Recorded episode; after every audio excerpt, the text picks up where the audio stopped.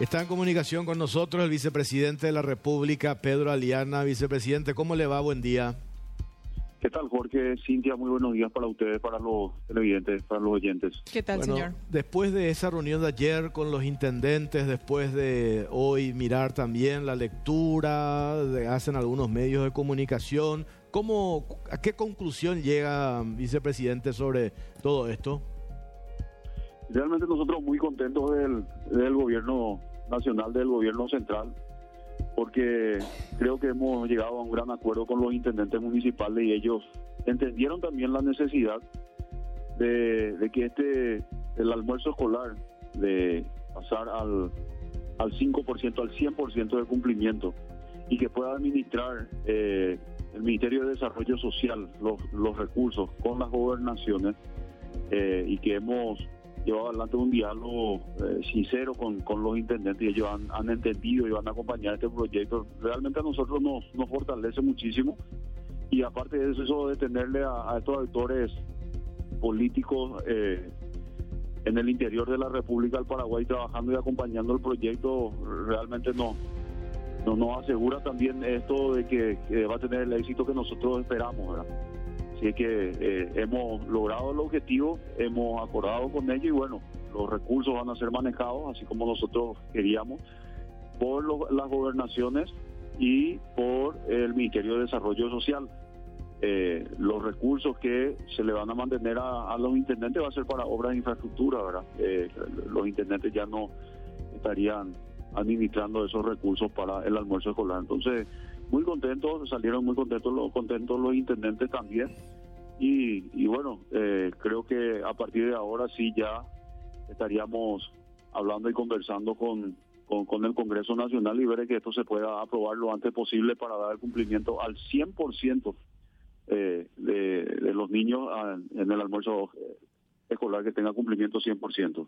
¿Qué dicen ustedes internamente, no solamente con este caso en particular, vicepresidente, cuando de manera malintencionada desde los medios, algunos actores políticos también instalan el tema reculada, reculada como una cuestión, este, ne- como una, como una cuestión negativa a lo que en realidad es un consenso, el entendimiento, el no permanecer, no imponer nada, no ser tercos, sino consensuar, etcétera, etcétera. ¿Cómo analizan ustedes eso o tienen una hoja de ruta ustedes y van para adelante con el con el proyecto?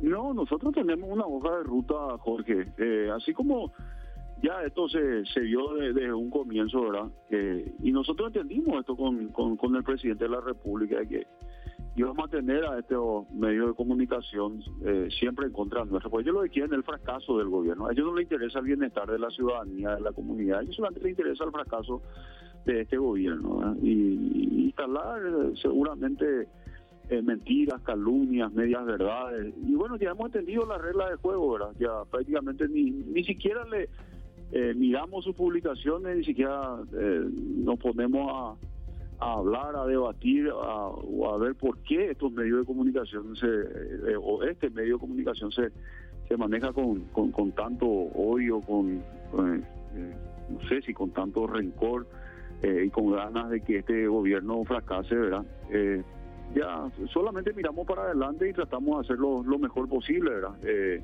y, y convencido de que lo que estamos haciendo, de apelar al diálogo, al consenso, eh, es lo mejor que podemos hacer, ¿verdad? Nosotros no, no vinimos con Santiago para confrontar con nadie, para pelearnos, pero sí para hablar con la, verdad y, tratar de hacer lo mejor posible eh, el- de, que, de que el gobierno realmente eh, pueda ir para adelante y, y ir consiguiendo cada vez más logros para, para el país, ¿verdad? Así como hace, hace Hace unos días se vinieron anunciando la, colocación de los bonos a tasas bajísimas por primera vez en la, en la historia, que, los bonos se puedan eh, también colocar con, con moneda local, con moneda paraguaya. Eh, son, son logros que realmente para el país, ¿verdad? Pero evidentemente hay gente a medio de comunicación que eso no le interesa, que solamente le interesa el fracaso, manipular las informaciones, tergiversar y dejar mal parado, tratar de dejar mal parado al gobierno, ¿verdad? Pero nosotros, sinceramente, con,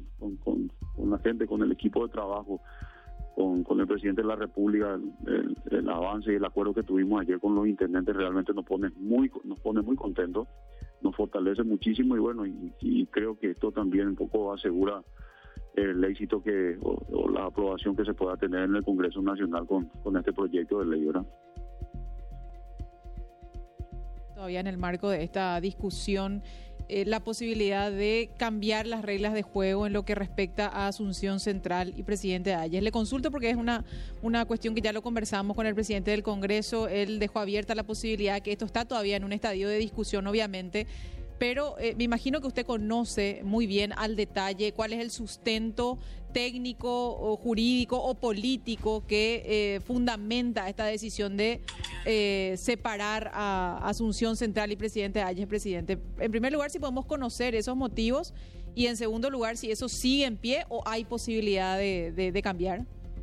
No, esto va a tener su debate. Nosotros siempre hemos manifestado que esto, que esos recursos vayan que administra el Ministerio de Desarrollo Social. ¿verdad? Por supuesto, nosotros también vamos a buscar, nuestro, nuestro objetivo no es perjudicar a, ninguna gobernación. Eh, como también quisieron instalar algunos actores políticos, ¿verdad? que también tienen sus intereses ahí, eso hay que, hay que ser sincero. Mm. Eh, eh, muchos de los que salieron en contra y salieron a decir que esto que era una cuestión política, se le quería supuestamente castigar o sacar los recursos, las herramientas a la gobernación de central es muy mostrable la gobernación del presidente hay una gobernación colorada.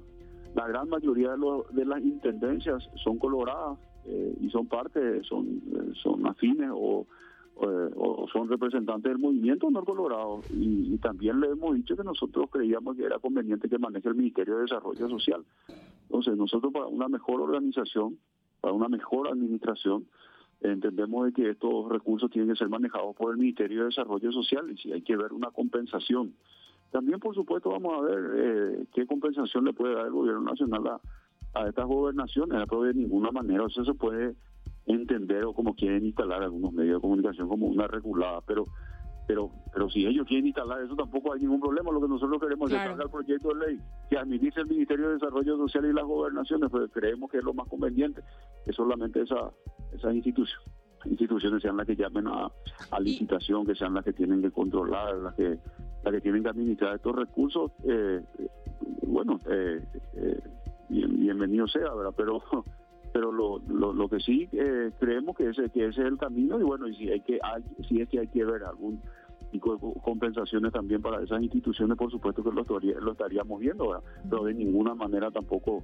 eh, que esto se entienda como, como una persecución política o tratar de golpear a algunos adversarios políticos ocasionales sacándole esos recursos. ¿verdad? ¿Cuáles fueron, vicepresidente? Estamos nosotros demasiado convencidos que este es el, el camino y seguramente mucho todavía vamos a hablar, mucho todavía vamos a debatir en el Congreso, en las comisiones, van a ir los ministros.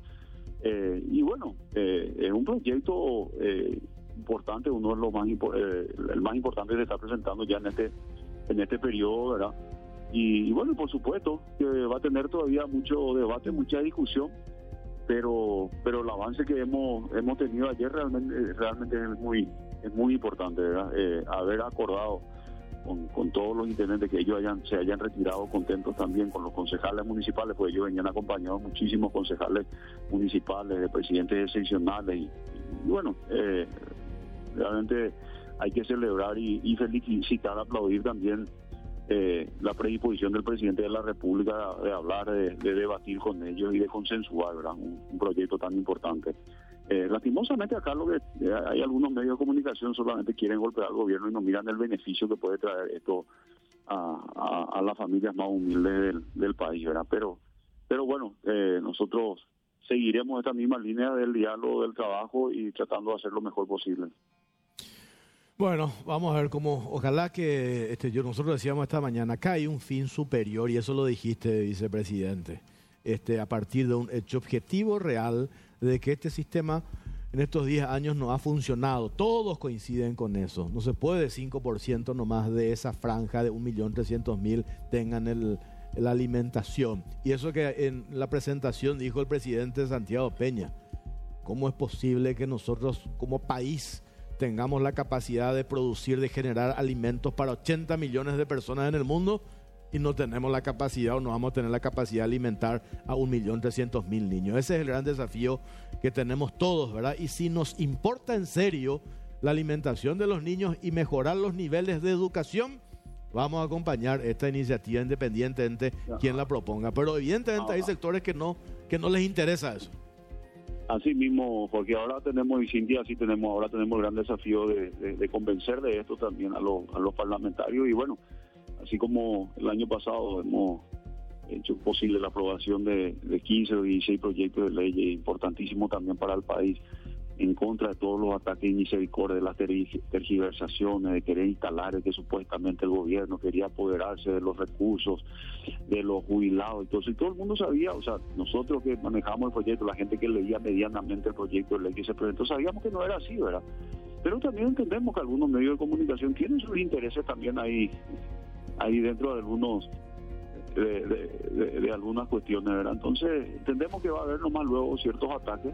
Y bueno, ahora el gran desafío de que, de que el Congreso Nacional, de que los parlamentarios entiendan de que, de que este es el camino y que, de este proyecto dependen de que 1.300.000 niños puedan acceder al almuerzo escolar, ¿verdad? Entonces, ese, ese, es el gran desafío que tenemos ahora. Vamos a mirar para adelante y bueno, lo de ayer fue un gran paso.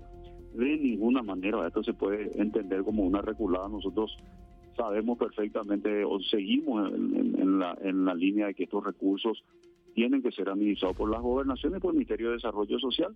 Y bueno, para que eh, los intendentes salgan contentos, eh, por supuesto, no se les va a tocar los recursos, pero eso van a ser destinados para obras de infraestructura, para que ellos puedan seguir dando respuesta en sus comunidades, en, instituciones educativas. Y, y bueno, eh, lo importante es esto que todos salieron contentos y y, seguimos avanzando con el proyecto de Hambre Cero en, el Paraguay. Pedro Aliana, vicepresidente de la República, gracias por su tiempo, muy amable. Jorge, Cintia, a usted, a los oyentes, un fuerte abrazo. Hasta luego, hasta, luego, vicepresidente de la República, sobre esta reunión de ayer con los intendentes.